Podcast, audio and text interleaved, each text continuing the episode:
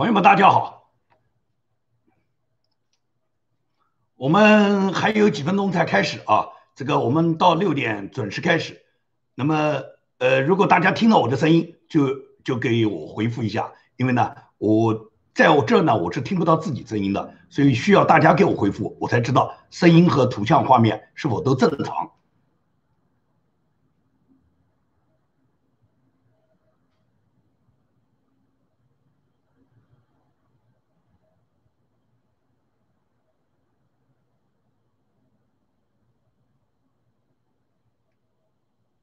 好，太好了啊！大家听到就太好了。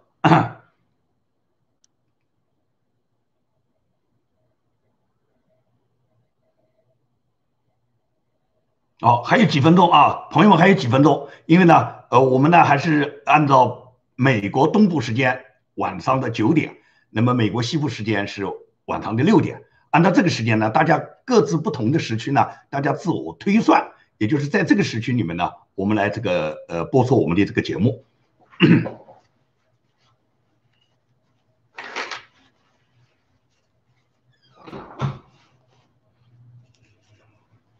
感谢感谢感谢朋友们，感谢朋友们的问候啊，也感谢这位朋友的打赏啊，感谢感谢 啊。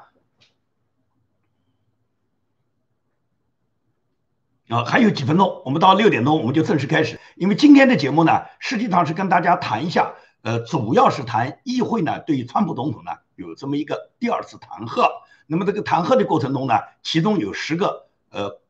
共和党的众议员，他们呢都投了弹劾的赞成票。那么这些人为什么要投这个赞成票？他们落井下石要达到一个什么目的？我想呢，今天晚上跟大家呢做一些分析啊。我们呢再等几分钟。那么，呃，按照我们约定的时间开始，不然的话呢，有的朋友呢他是准时过来收听的。那么我们已经开始了，前面的节目他就没听到，所以说我想呢，我们呢，呃，等这个几分钟。我每次呢提前几分钟打开这个视频做直播呢，主要是为了检测一下我们的这个声音和图像。那么呢，也是让一部分已经等在现场的朋友呢，让大家知道直播呢马上就开始了。呃，通常情况下我们都是严格的按照这个时间，一旦到一旦到了我们约定的时间呢，那我们就开始。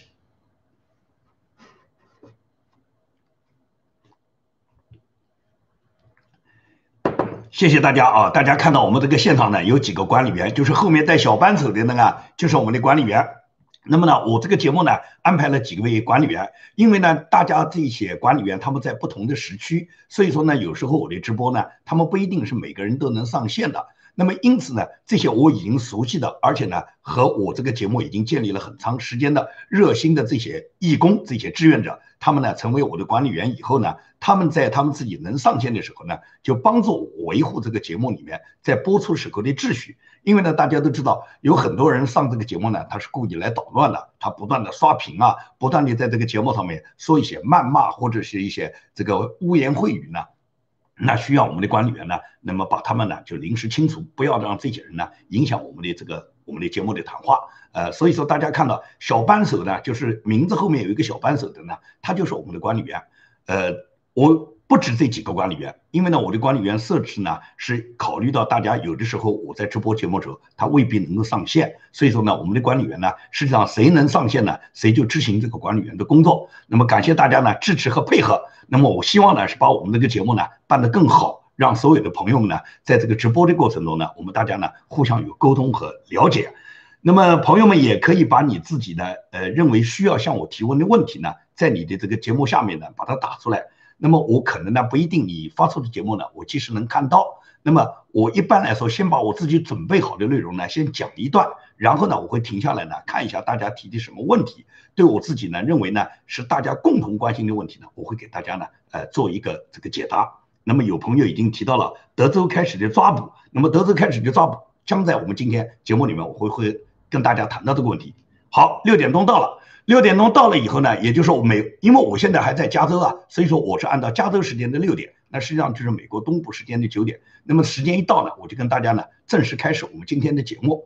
我们今天的节目呢，首先是看到众议院呢对川普总统呢有一个新一轮的弹劾，这个弹劾呢实际上就是一个闹剧，也就是说呢，Nancy Pelosi 呢他一心啊要弹劾川普总统，他为什么要弹劾川普总统呢？他就是说川普总统在白宫待一天啊。他都坐不下去，他坐立不安。为什么他坐立不安呢？大家都知道，在一月六号呢，这个有一部分人冲击了国会大厦，在冲击国会大厦的时候呢，其中呢，Nancy Pelosi 呢，他有一个笔记本电脑呢被人拿走了。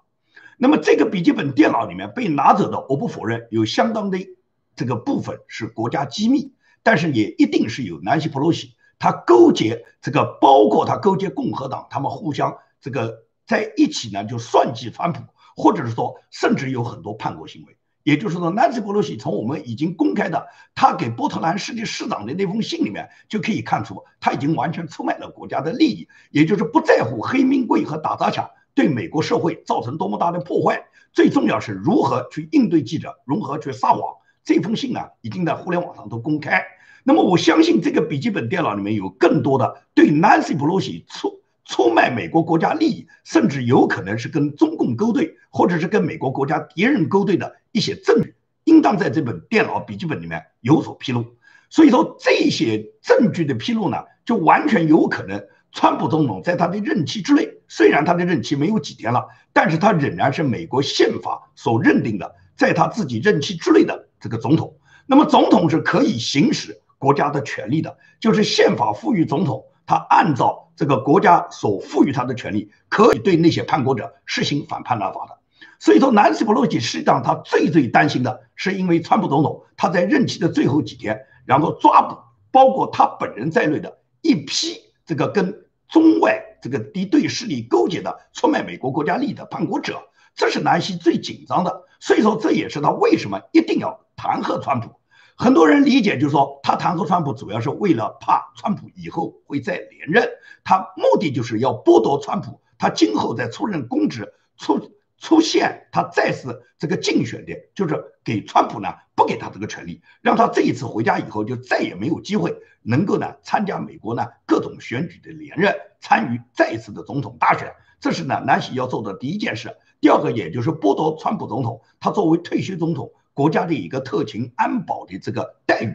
因为国家特勤安保的这个待遇呢是对退休总统呢一个特别保护，这个特别保护呢是国家级的出动的这个。呃，特勤这些特勤内务人员呢，他们是可以和其他这个国家呃其他的退休总统以及美国在任总统共享一些情报的。那么有了这些情报以后，才能够准确的保护这些退职的总统。所以说，Nancy 要剥夺川普总统的这个权利呢，就让川普总统呢失去了国家对他的一个安全保护。那么，川普总统大家都知道，他是亿万富翁了，他不在乎他自己花一些安保费用，聘请一些这个一流的这些安保人员为他个人做一些保护。但是呢，他仅仅是这些人有一些不凡的身手，就是说，川普总统可以花钱请到那些就是身手不凡的安保人员，但是享受不了情报，也就是情报对川普总统是封锁的嘛。但是如果是没有弹劾这么一说，退休总统他是必然享受国家对他的安安全保护。而这些安全保护的人员，他们是享有一定的情报信息的。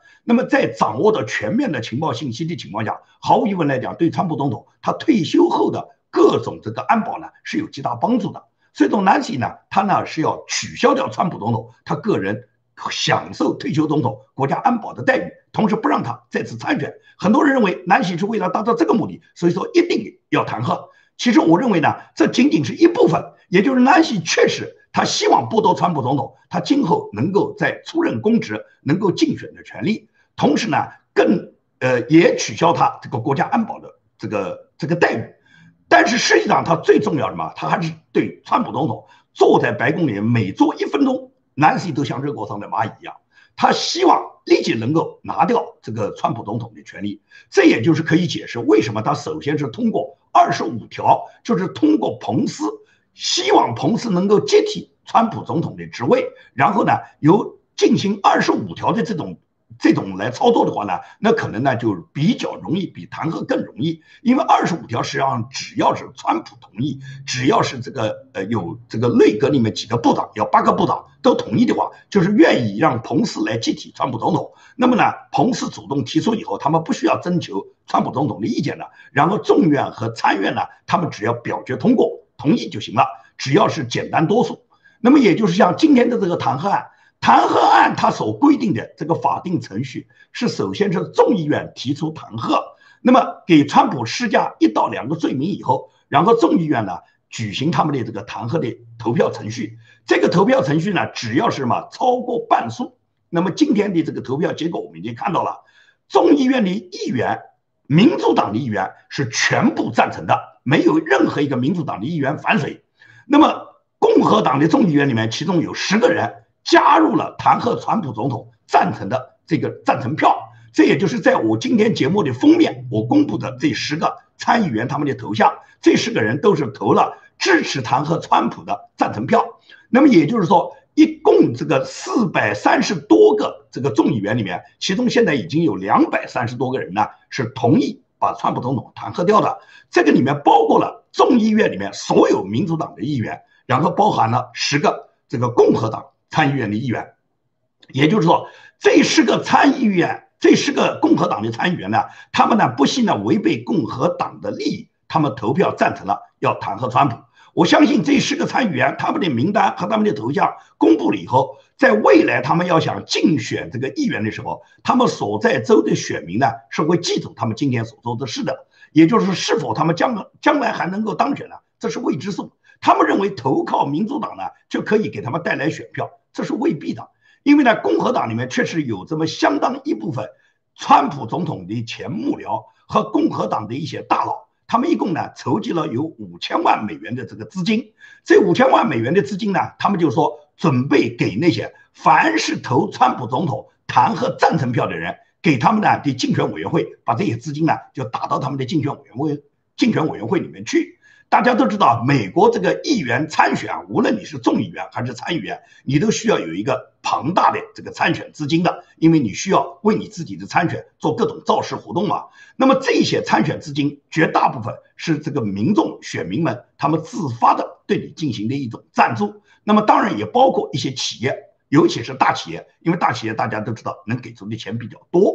那么现在这个筹集的这五千万资金，就是专门针对谁支持。弹劾川普，这个钱就给他用，他显然是一种政治现金。这种政治资金是跟一种肮脏的选举挂钩的，也就是说，他们为了达到政治目的，然后出钱嘛。东西方啊，这个钱和利益啊，拉拢政治人物啊，他这个都是如出一脉的。不论你是中国共产党、中国的这些官员，还是海外的这些所谓民主国家民选的官员，他们呢，在利益面前，通过这个。呃，竞选资金或者通过利益腐败、利益勾结来获得竞选资金，来达到政治目的的，实际上他的这个都是如出一脉，都是一样的。赶尽杀绝是不分东西方的。中共他这个作为一个邪恶的政党，他对他的政治对手他是赶尽杀绝的。所以说，你去看一看中共建党的历史，在中共党史上，无论中共的高级领导人毛泽东也好，这个还是曾经在毛泽东之前的出现在中国共产党早期的那些。那些领导人也好，他们所动用的手段，通通都是把政治对手赶尽杀绝。包括毛泽东之后的邓小平也好，包括后来的江泽民也好，胡锦涛和这个习近平都是这样，也就是把政治对手都是置于死地的。所以说呢，这个中国共产党的这个邪恶的历史呢，我们都了解。那么你说美国呢？美国一样可以讲，这一次对川普总统对他进行弹劾。然后把川普总统在还有几天的任期里面，就希望能够剥夺他未来竞选的权利，剥夺他自己作为退休总统享受的安保待遇。实际上是民主党以 Nancy Pelosi 为首的一批议员他们的落井下石的行为。那么在这个行为里面助纣为虐的呢，是共和党。我们目前看到这个众议院里面已经有十个议员，他们呢帮助了民主党来实现了这个目标。那么也就是他们这样去做呢，他们的目的呢，就是要羞辱川普、打击川普，同时呢，在川普总统最后的几天任期里面，他们希望解除川普总统的职位。非常有讽刺意味的是嘛，佩洛西啊，他这次安排这个竞选，啊，佩洛西安排的这个弹劾川普总统这个委员会里面的这个请这个经理人之一呢，其中有一个呢，就叫斯沃维尔。斯沃维尔是什么人呢？就是跟中共女间谍芳芳睡了六年的加州的一个议员。这个议员呢，在网络上面有很多照片，大家都看到，他跟中共这个女间谍叫芳芳，芳芳已经是被美国这个国家联邦调查局，也就是 FBI，已经明确认定是中国的女间谍，他已经跑回了中国大陆。这个人呢，是深耕美国，在加州以加州为主，其他州里面包括这个其他很多州。芳芳能够接触到的，包括议员、当地的市长、当地的州长和这些州政府里面的官员，方方呢是睡了大量的美国的政治客、美国的政客。那么其中这个斯沃维尔呢，跟方方一共睡过六年，他们之间的这个关系完全应该 FBI 拿出铁证来抓捕这个斯沃维尔，至少是斯沃维尔是肯定不能再担任联邦议员了，尤其是佩洛西还把他安排到这个众议院的情报委员会里面去。那么斯沃维尔他获得的这些情报跟谁分享？他跟方方分享，就是跟中共分享嘛。所以说，你从斯沃维尔不但不受到查处，跟一个中国女间谍睡了六年的这个人，不但没有受到查处，而且还让这个人继续担任这个众议员，在国家情报委员会里面工作。同时，这个人还是这次弹劾川普的这个经理人之一。你就可以看出，民主党现在掌权的这些人啊，他们是根本就不考虑国家的这个利益的。因为毫无疑问来讲，斯沃维尔是肯定不能够承担他继续担负这个职位的这个这个责任了嘛？他已经是跟中共的女间谍睡了好几年，已经明确他就是跟女间谍裹在一起的嘛。这个人应当对他进行调查。要弹劾的是这个斯沃维尔，是把这个议员立即弹劾掉，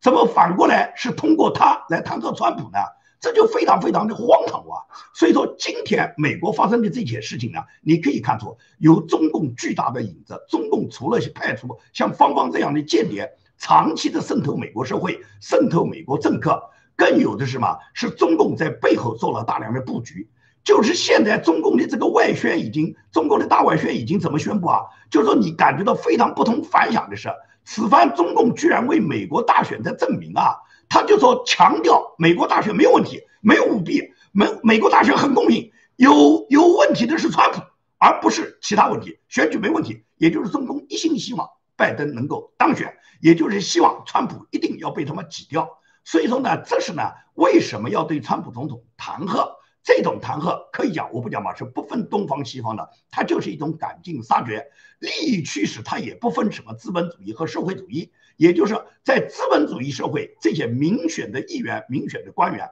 他们同样是接受大量的这个利益贿赂的。在接受这个利益贿赂的同时，为了达到政治目的，他们是不择手段的。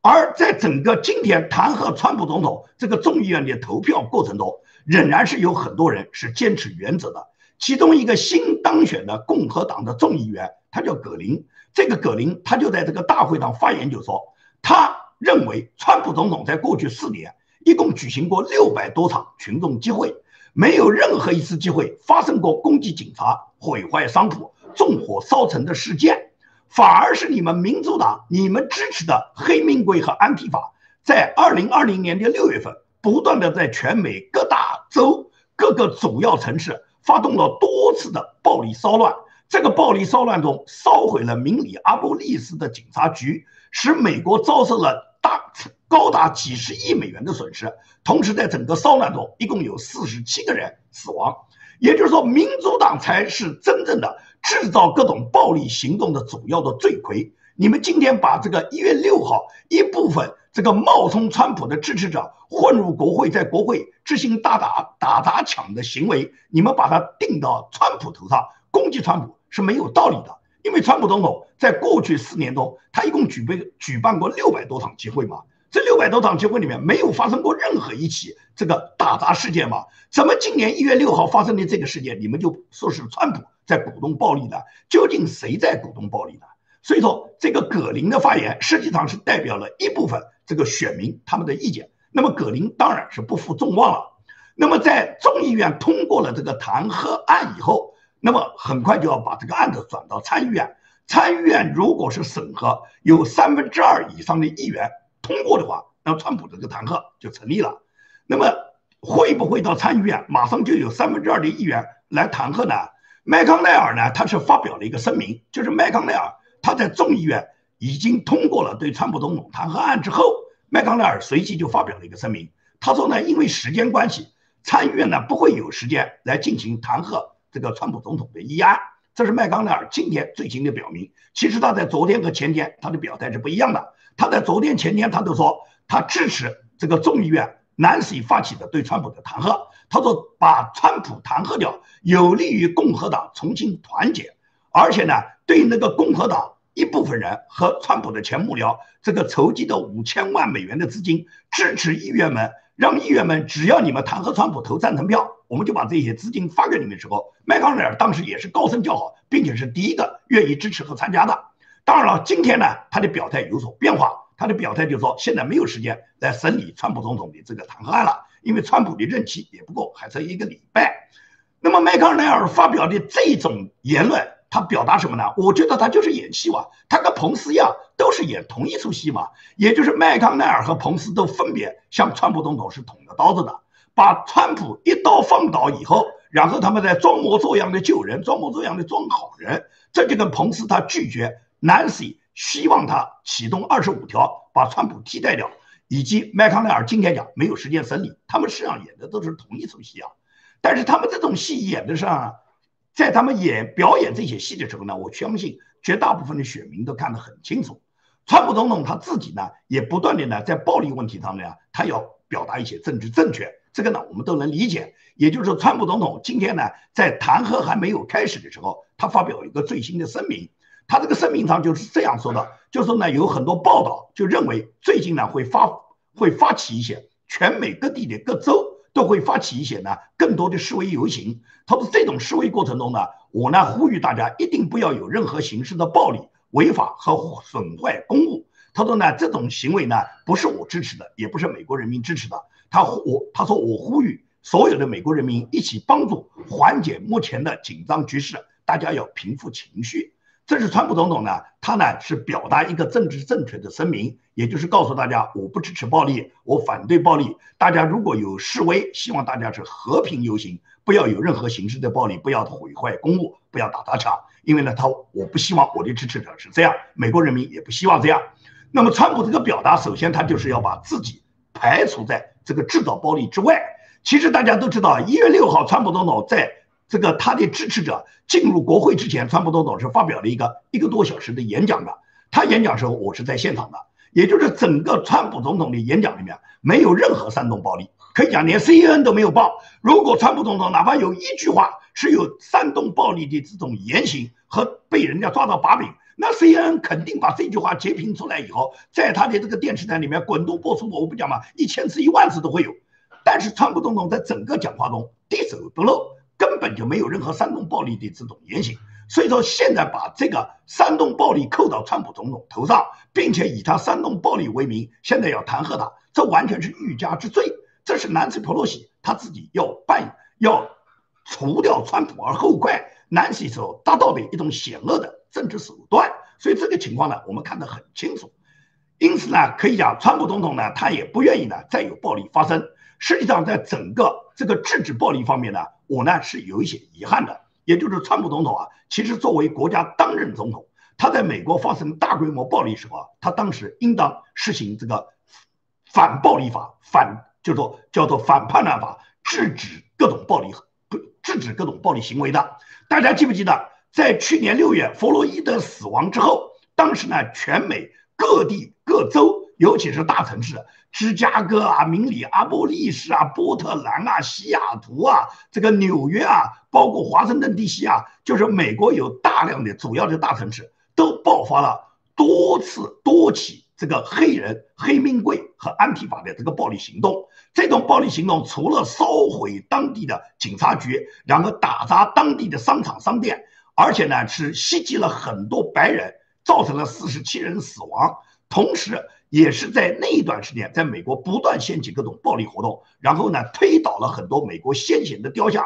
本来这种事情的发生，作为美国国家总统是完全可以动用国家的法律制止这种反叛乱行为，制止这种暴力行为，调动当地的国民警卫队，然后进驻到所有这个已经发生暴力的城市，对暴力行为进行狠狠打击的，然后抓捕所有制造暴力的人，对那些人呢，要进行呢严厉的审判。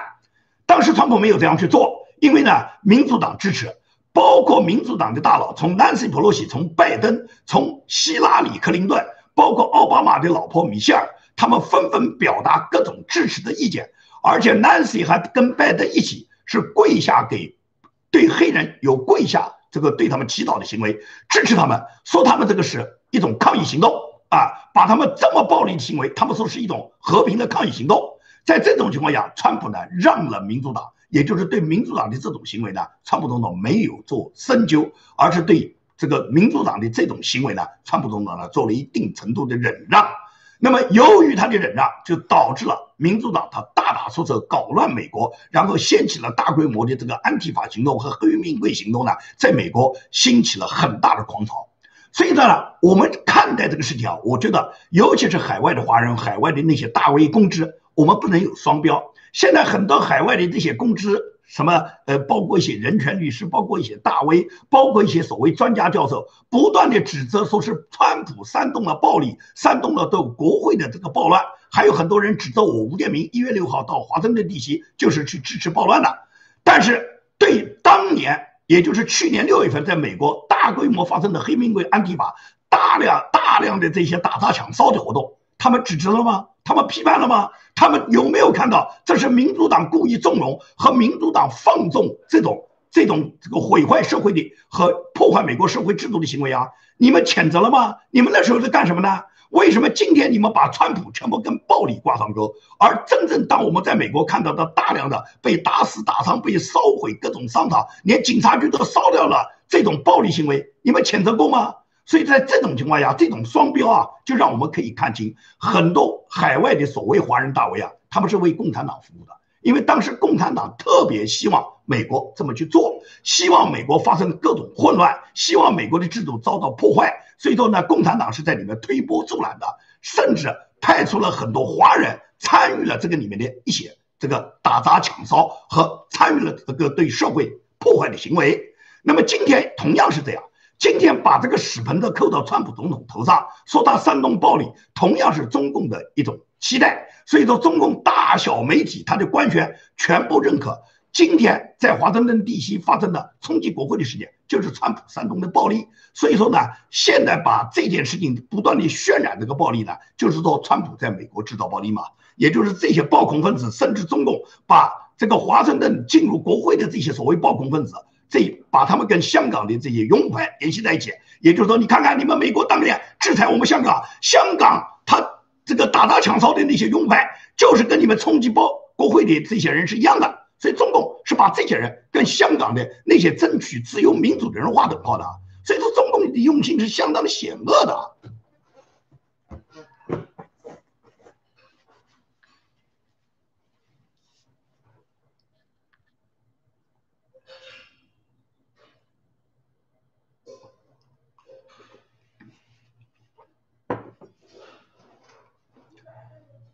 因此，我们今天就可以辩证的来看这个问题。目前来讲，民主党对川普总统就是赶尽杀绝的，但是呢，他们肯定达不到目的，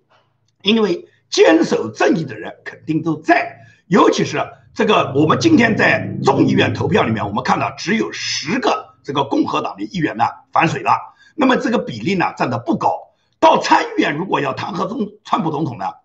必须要达到三分之二以上的多数。而目前来讲的话，我相信绝大部分共和党的参议员不会加入这个游戏，除了麦康奈尔他率领的少数人会呢参与这个游戏。只不过呢，他这样做对他下一次竞选是绝对没有好处的。他肯定当地的选民，共和党的选民不会再选他。七千五百万支持川普总统的选民绝对不会选那些出卖川普总统、对川普总统落井下石的人。这一点你相信？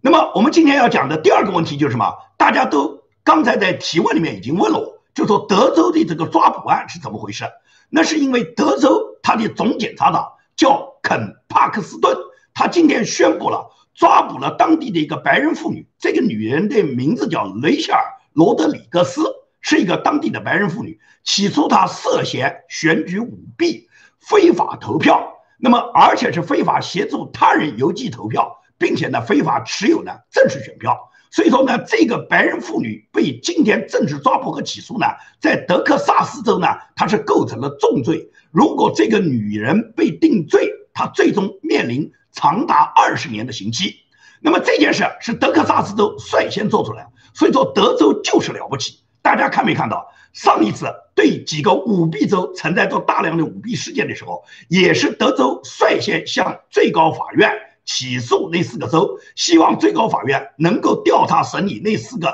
州的舞弊事件，给德州人民一个交代。当然了，这件事我们看到了，是大法官们违背了人民的意志，他们退回了德州的起诉，然后这九个大法官里面以七比二的这个投票表决的结果，然后退回了德州的起诉。其中，川普总统提名的三个大法官全部背叛了宪法，背叛了川普总统对他们的信任。这个我们都看到了。这是德州上一次在大选最紧张的过程中，希望通过最高法院介入，本来希望对四个问题舞弊州的调查以后，能够让本轮大选里面有一个选举公平，对这个调查以后获得一个调查公正的结果。但是呢，没达到目的。那么今天德州对他们这个州里面其中的这个白人妇女。他本人在本轮大选里面，他私自私藏正式选票，然后投递假的邮寄选票，并且帮助他人作弊的行为，对他进行了个人抓捕。这也是美国在二零二零年大选以后，然后第一个抓捕的，并且是明确公开的这个在选举舞弊中，这个违反了美国选举舞弊，然后这个犯了罪的人。已经抓捕了，那么也就是说，这一起抓捕以后，我相信还会有更多的抓捕。也就是说，在美国大选舞弊的事件是非常多的，大家都看到有很多人有舞弊的现象，包括了一些证人证言。那么对那些真正实行舞弊的，他犯有美国在大选中这个因为你的选举作弊的行为已经犯罪了，那么各个州都有权利抓捕和进行审判。德州呢是开了第一个先例，有了德州的先例以后，我相信会有其他的州紧紧跟上。那么这个事是给我们带来一个什么样的效应？也就是通过这件事，大家可以判断出，就是正义自在人心，也就是必然有这么一部分坚守正义的人，他们会依据美国的法律，对那些在大选中舞弊的人员，对他们进行起诉和抓捕。如果是起诉抓捕了，就必然会对这个参与舞弊的人，对他们一个极大的震慑。除了本身他如果参与舞弊会受到这个法庭的调查，会把他们送上法庭判刑之外，同时对今后的选举也会起到一个政策作用。也就是你敢舞弊，你就要承担你被抓捕坐牢的这个风险。那么如果是没有这样做，那就会让大家感觉到舞弊无所谓啊。你看，二零二零年我们舞弊搞成这样的话也没事儿，那下一次他们就会有更多的舞弊。所以说，一定要对那些舞弊已经。已经掌握他们舞弊犯罪证据的这些人，就要抓捕他们，对他们进行判刑，然后呢，这个去以儆效尤。这个白人妇女被抓捕，证据确凿，她本人已经认罪了。也就是说，这一点大家要看到，新闻通报的明确写，他已经认罪了，也就是他本人认罪，对他自己的罪行这个供认不讳，那么法律就将对他进行一个严惩，严惩他，这是第一例。有了他这之后，会开启其他的审判。那些所有在本轮大选里面舞弊的那些犯罪行为，对这些犯罪行为的调查，最终是能够把这个大选里面他真正舞弊的事件全部把它牵出来的。所以说，很多人在网上动不动质问我说舞弊的证据在哪里？他们动不动否认舞弊有证据。我们大家都看到舞弊有非常多的证据。那为什么舞弊证据既然有那么多舞弊证据，舞这个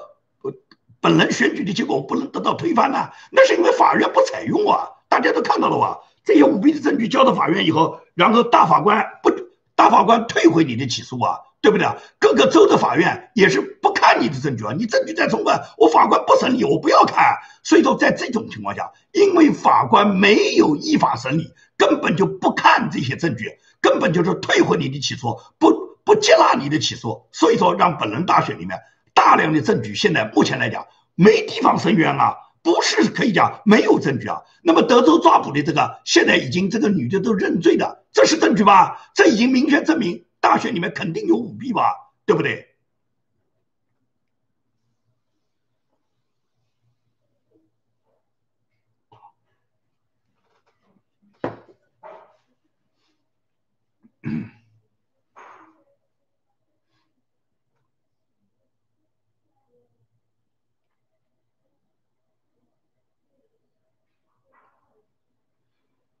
这个有网友跟我讲，说是不要这个去离间彭斯，没有人离间彭斯，我从来没有离间过彭斯。我呢对彭斯过去一直是有非常非常的好感的，因为可以讲他跟川普总统搭班的这四年，前三年十一个月。他都做得非常优秀。作为一个副总统，绿叶衬红花，他很好的完成了他副总统的职责，跟川普总统的配合也是珠联璧合。那么，在整个本轮大选出现了不断的舞弊的事件时候，彭斯一开始都是坚定的维护川普总统，维护共和党的利益。他知道，他今年在一月六号这个呃国会认证之前四天，也就是一月二号。他参加佛罗里达青年政治营的时候，他的讲话都仍然表达我们要剔除任何一张那种非法选举的选票，我们只能计算每一张合法选举的选票。美国人民正在努力，这是彭斯副总统在一月二号的发言。到一月六号以后，他就脸上一掉，完全反过来，他根本就没有去维护他自己对人民所承诺的那些诺言，他现在就放弃。对所有问题舞弊州的调查，他就接受了舞弊州里面所有舞弊证据最终产生的这个结果。那么在这种情况下，彭斯实际上是对宪法的背叛，是对共和党的背叛，是对他自己所敬仰的上帝的背叛。我根本不存在要离间他的问题，没有任何意义，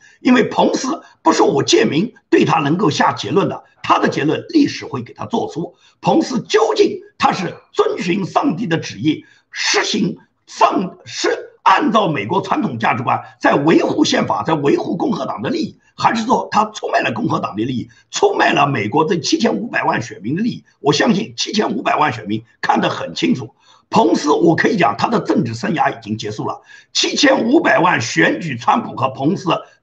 进入本轮总统和副总统的这些选民，都是在本来选举中是选举了彭斯的。但是彭斯今天的做法，到他今后要出来选举，这七千五百万的选民里面，我可以讲百分之九十的人不会再投他的票。如果你不相信，那么未来我们大家可以看得到，彭斯无论他还想出任什么参议员，出任什么他自己所在州的州长，或者还想竞选二零二四年的总统，我觉得彭斯就洗洗睡吧，他没有这个机会了。那么大家期待的什么？我可以讲，机会最大的是蓬佩奥。蓬佩奥可以讲，在本轮大选中，你可以看到，蓬佩奥是最是最坚定的。我可以讲，蓬佩奥是川普总统内阁幕僚中最让我敬佩的。与其说他忠于川普，不如说他忠于美国。他和川普两个人的基本理念是完全契合的。他的政治智慧、眼光和格局都高于川普。对川普来讲，他从来不争功、不谄媚、不背叛、也不踩踏。可以讲。蓬佩奥超一流的定力和他的忠诚，来自于他自己的信念和教养，也来自于他西点军校第一名优异的成绩和他自己个人的智慧。蓬佩奥今天早晨他发了一个推文，他这个推文里面就说，从今天开始起还有一个星期，星这一个星期以后，他将辞去国务卿的职务。那么也就是说，蓬佩奥他站好了最后一班岗，到期离任。而且你可以看到，蓬佩奥就在最近这几天，尤其是在一月六号之后。蓬佩奥他国务卿、国务院出台了大量的打击中共的这个政策。首先是看到一个最明显的嘛，是放宽了所有美国任何一个部门跟台湾之间的官方交流里面的所有设置的障碍。过去呢，美国是有这么一个规矩的，也就是说，美国只可以跟台湾驻美国这个经济办事处啊，跟这个台北驻美国经济办事处打交道，任何别的官方行为，任何台湾其他机构一律不能打交道的。这是过去几十年来都这么去，这么去这个捆绑美国的。这是中共中美建交以后，跟台湾断交以后，中共强加的美国身上的对台湾问题处理的一个紧箍咒。那么现在，蓬佩奥他就正式宣布完全解除，也就是美国任何官方也好，个人也好，跟台湾任何人不不无论是官方还是民间，都可以任意交往，没有限制。也就是说，蓬佩奥的这个做法。实际上就是一下子解除了中共曾经捆绑在台湾和美国身上的紧箍咒，这可以讲蓬佩奥非常了不起啊！这种做法实际上就是极大的促进了台湾跟美国之间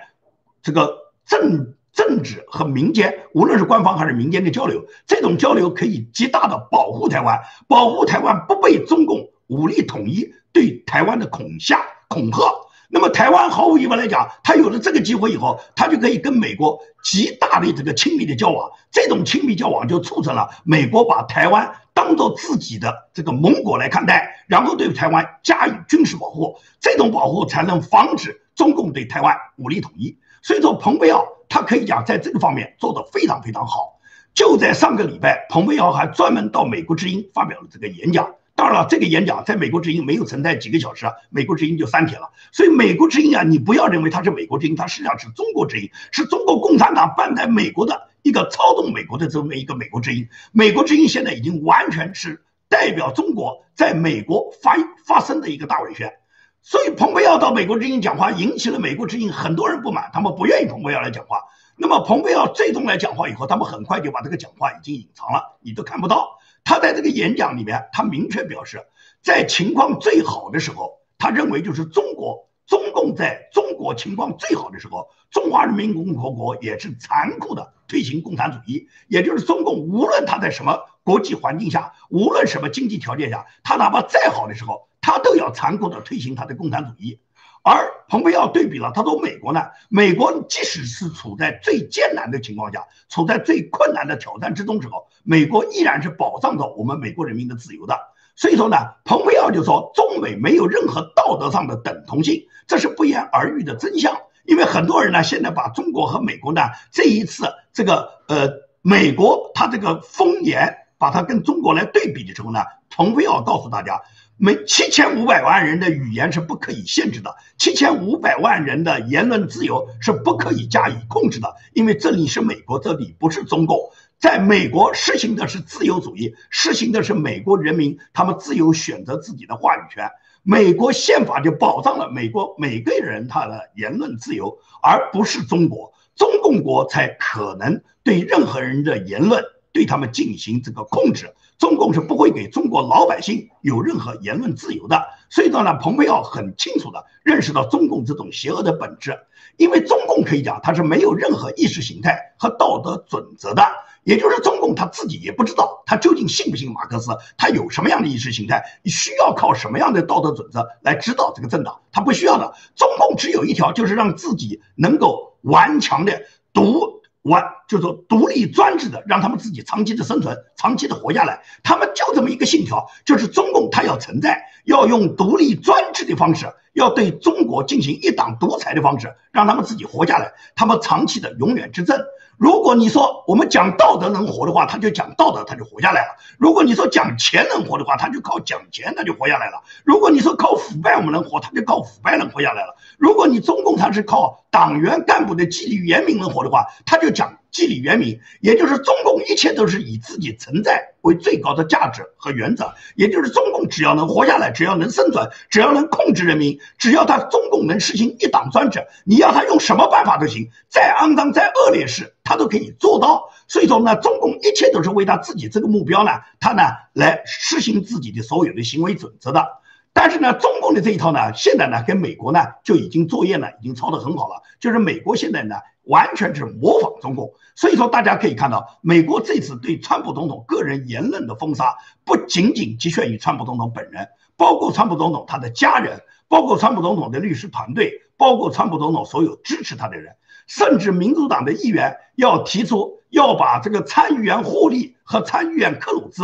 把他们定为叛国者，让这两个人再也不能坐飞机啊！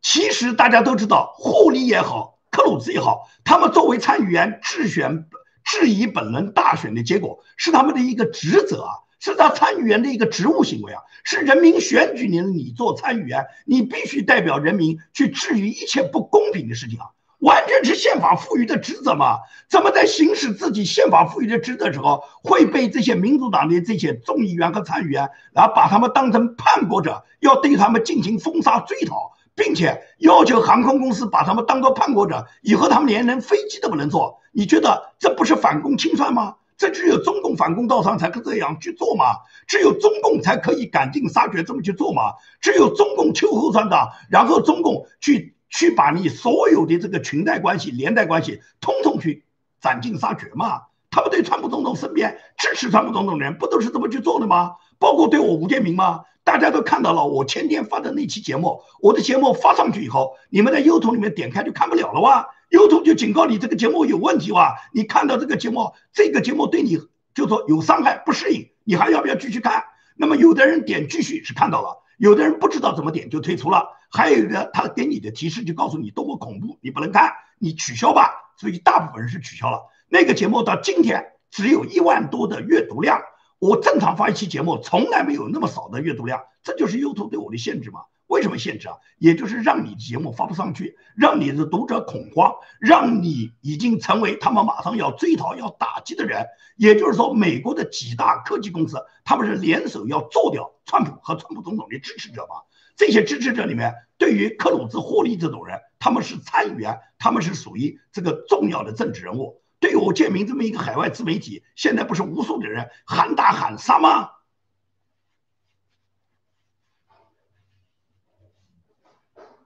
也就是说，现在海外的自媒体里面，可以讲相当一部分，可以讲绝大部分是共产党所操纵的大外宣。那么其次还有一部分人是为了混一点流量，然后呢就放弃自己立场，成王败寇。那么拜登当选就歌颂拜登，川普当选就歌颂川普。在这个里面做着这种下三滥的迎风飘、随风倒的这种两头、这种两头吃的这种角色，这都是我非常鄙视的。我建明不管别人怎么做，我会坚持我的原则。我挺川普总统，不是挺川普总统个人。川普总统他本人为这个国家付出了巨大的辛劳。他为什么付出那么大的努力？那是因为川普总统他要回归美国的传统价值观，他希望能够按照国父们建国的以美国基督文化来。指导美国人民的信仰，让美国人民回归美国的传统生活。也就是说，美国要保持继续伟大，美国要优先，美国一定要保持他自己所有的问题，把美国优先的考虑在第一位，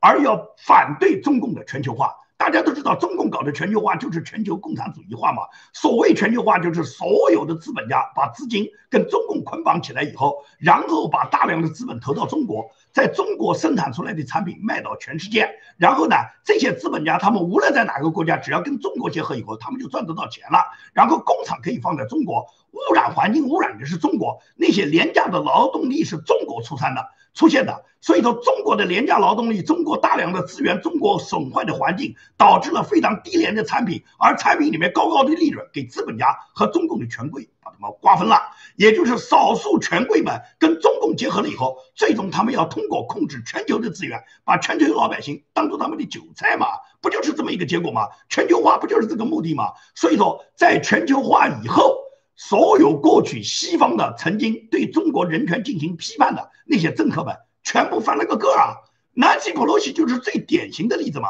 南希·普洛西在三十多年前北京八九六四，当时这个中共粗暴的用坦克车、机关枪杀害了北京的学生，杀害了北京市民的时候，南希是走上街头抗议的，是坚决反对中共的屠杀政策，坚定质疑中国的人权恶劣的这个政策的。他是一，他是坚决要求把人权跟中国的这个最惠国贸易待遇紧紧挂钩的人，也就是你中共解决不好人权，不能给你什么最惠国贸易待遇。这是三十几年前啊，当时南希的这个政治态度、政治立场都非常坚决的，这也是我一直敬佩南希，对他有这种崇敬感的一个来源。但是这个情况呢，发生在克林顿他的这个任期结束之后。克林顿任期结束之前，克林顿就把中国拉进了 WTO，拉进了 WTO 就把中国变成了全球化生产的一个资源和它的一个。制造大国，也就是全球都到中国来生产制造，中国成了世界加工厂。那么，当这个全球化在中国向全球辐射，所有的资本跟中国结合之后，南希这时候已经改变了，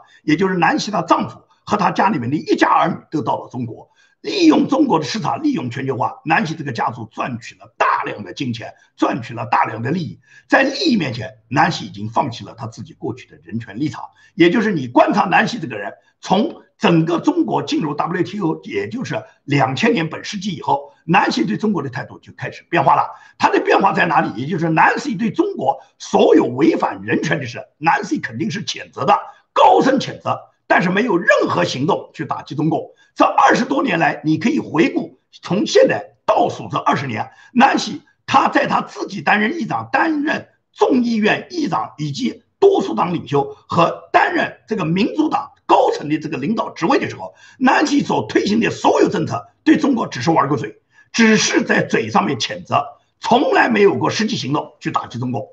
只有川普担任总统以后，川普对中共可以讲。所有的行为都是打在中共的七寸上。川普他执行了大量的对中共具体的对中共打击的行为，我们可以看华为是的吧？啊，川普总统接任以后，然后断绝华为对美国和对全球的渗透，然后要求美国完全断绝华为的市场，并且是要求欧洲所有的国家都不能跟华为合作，要在五 G 这个领域中驱除华为。同时，美国对华为做了极大的限制，抓捕了孟晚舟，这个是事实吧？对中国的类似于像华为的，对中国类似于像华为的其他企业，比方说中兴公司啊，比方说海康威视啊。什么大疆啊这一类的，中国利用这些企业，然后对新疆、对香港进行镇压的，所有损害中国人权的这些企业，川普总统给予严厉打击，是的吧？川普专门发了行政令，不允许美国任何公司投资跟中国军方有关的企业，包括中国这个中国移动、中国电信、中国联通，全部在美国的这个股市纳斯达克上面、纽约呃纽交所上面全部下市，这是事实吧？这都是川普具体出台的打击行动啊！川普把整个南海要求中共他撤出南海的所有岛屿，川川普调集了大量的这个美国的军事力量，布置在台海，布置在南海，防止中共对南对南海的其他亚洲国家进行霸凌，防止中共武力统一台湾，对台湾进行动手。川普的这个军事行动是事实吧？你都看得到吧？在美国，川普把所有的共产党员限制他们入境，共产党员不可以入籍，不可以办理绿卡。这是川普总统做到的哇？这都是实实在在具体的打击。你觉得川普打击中共没有贡献吗？你觉得哪一个总统比川普打击中共有更大的这个作为呢？那休斯顿大使馆、总领事馆都给川普拆掉了，这不是川普打击中共里面所具体的行动吗？你看南希啊、克林顿啊、奥巴马，他就是谴责啊，就是嘴巴上玩哇，行动上有一条做到了吗？根本就没有啊。而且，川普总统他要求大量的美国企业，请你们从中国大陆撤回来，你们撤回来，国家给你们补助。而其他人呢？克林顿是怎么做的啊？奥巴马是怎么做的啊？他们都不断的要把大量的美国企业再派到中国去，他们不允许美国企业撤回来。川普总统制裁香港，已经把香港撤销了。区别于中国大陆的关税地位，香港跟中国大陆现在是一模一样了，一模一样，也就是香港任何产品你到美国出口，你根本享受不了特殊关税地位，你跟中国大陆一样，同样要加那么高的关税啊！川普总统给习近平加的关税，习近平可以讲气都喘不过来啊，这是不是事实啊？这些事实放在面前，还有很多人讲说川普是不反攻的。说是支持川普就是支持共产党的，支持拜登才是反攻的。我不知道你这个逻辑从哪里来的？支持拜登怎么反攻啊？你看看这个拜登，他现在对川普做的这些事，川普在台上的时候，拜登也好，民主党也好，中共也好，他们极力的合作，去给川普他的连任制造了大量的麻烦。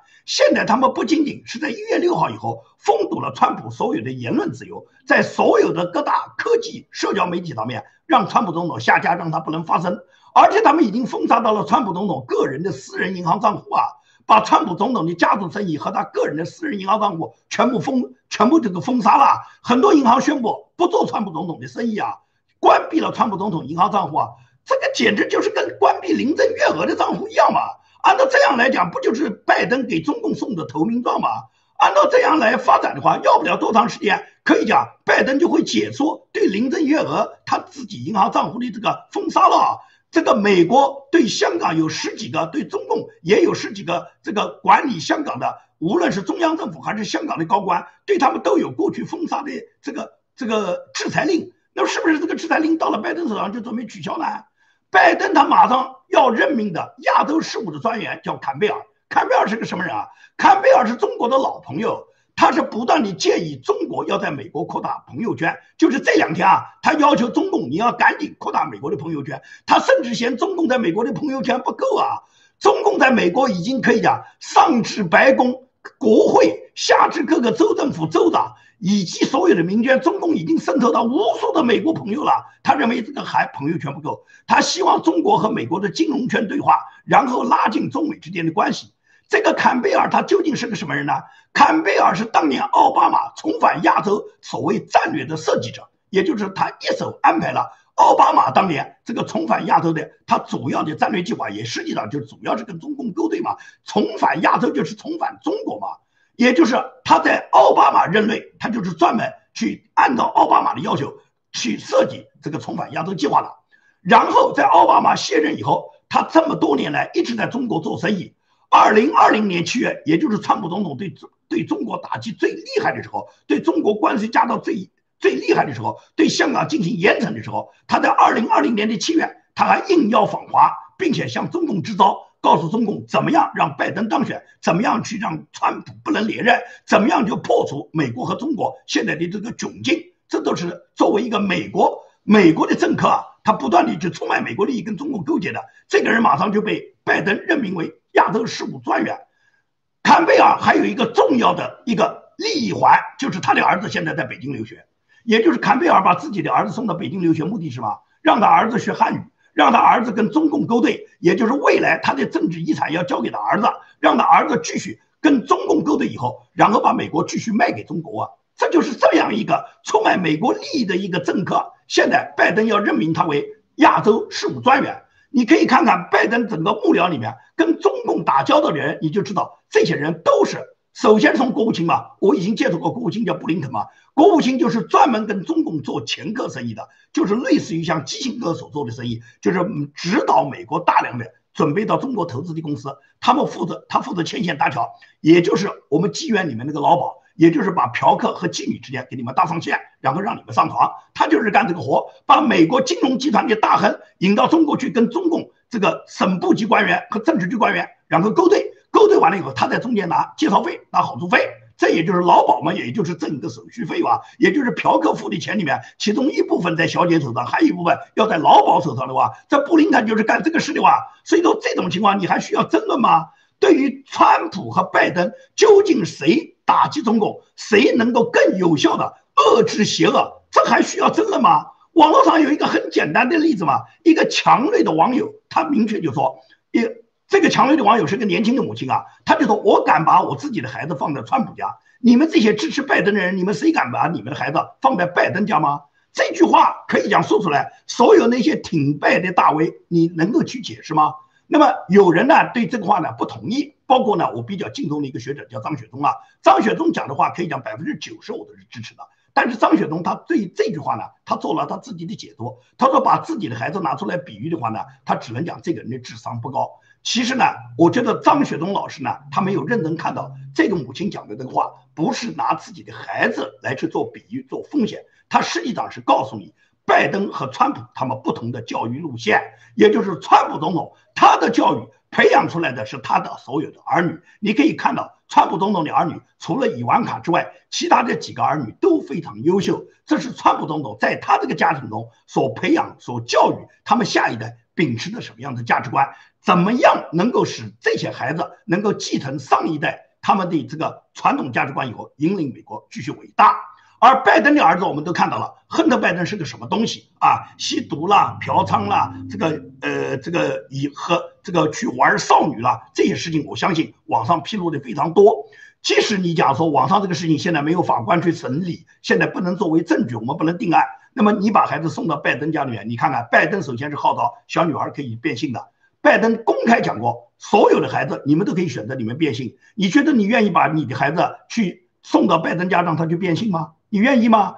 啊，你愿意你的孩子可以十二岁性交就合法化吗？拜登是这个政策的积极推行者，同时他们希望大量的让年轻的、很幼小的孩子，在不通过家长同意情况下，只要老师去诱导你，你那个孩子就可以变性了。你觉得一个孩子从男孩变成女孩，从女孩变成男孩，你觉得变成人妖很好玩吗？你愿意你的女儿这样去做吗？你愿意你十二岁以上的女孩就马上跟别人性交以后，然后告诉你这是合法化吗？这种事情在美国的发生，你觉得荒唐不荒唐啊？本来美国，本来美国大，本来美国大选出现的很多荒唐事，都是在中国曾经文革时候发生的。历史在美国有了重演啊，就是在本月十一号，因为有一个白人女大学生，她在今年呢，也就是今年一月六号，国会大厦受到冲击以后呢，她在网络上面呢去举报了她的母亲。他举报他母亲呢，说他母亲来到了华盛顿地区，参与了这个国会大厦的冲击。他母亲是暴徒。他举报了他母亲以后呢，他母亲就被他的单位呢解职了。那么解职以后呢，现在变成了他母亲因为解职了就没有工资了，没有工资就给他付不了学费了。他因为没有学费了，他一月十一号呢，他在网上呢就发起了募捐。他自己这个学费呢，现在通过募捐来解决，有多少人给他捐钱呢？我们不好说。我可以讲，因为捐钱的人，你可以看，所有民主党那些大佬大亨们是不会给他捐一分的，因为民主党大佬们都是玩个嘴，真正要捐钱，他们不会的。你连你母亲都能卖，谁来帮助你啊？我帮助你以后，你将来出卖我怎么办？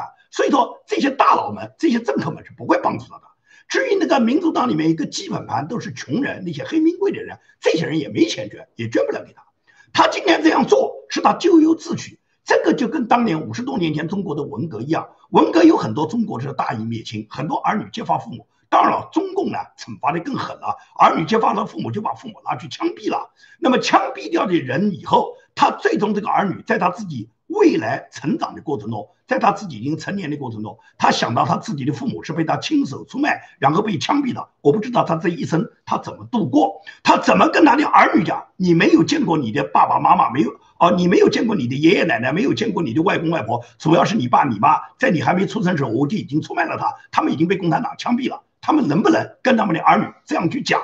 今天这个故事在美国发生了，也就是美国现在也发生了这种大义灭亲的故事。这种故事的发生，你想没想过，这是美国滑向共产主义深渊、滑向委内瑞拉、滑向的多快？也就是人心的堕落，你根本就是拢不住他的。当他自己自甘堕落时候，他这个腐烂、腐烂的速度是很快的。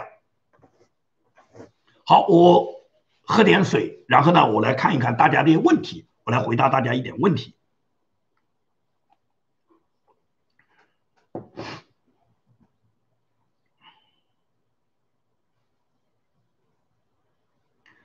这个网友老于他说，加州抢劫或者盗抢九百五十美元以下无罪是谣言。我不知道这个老于你凭什么认定是谣言？加州九百五十美元以下不起诉是加州通过的法律，是你没有验证还是我没有验证？我就生活在加州，我身边的我的朋友他自己的小超市被抢被盗，九百五十美元以下不抢不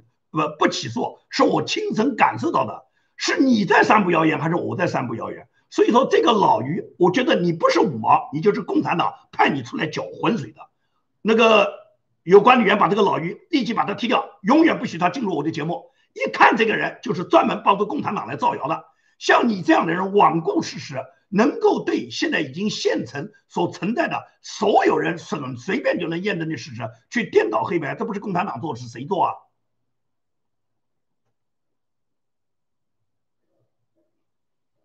对啊，有这么一个网友就说，黑人老莫上大学都是免费的，这就是美国大学为什么学费那么高的原因。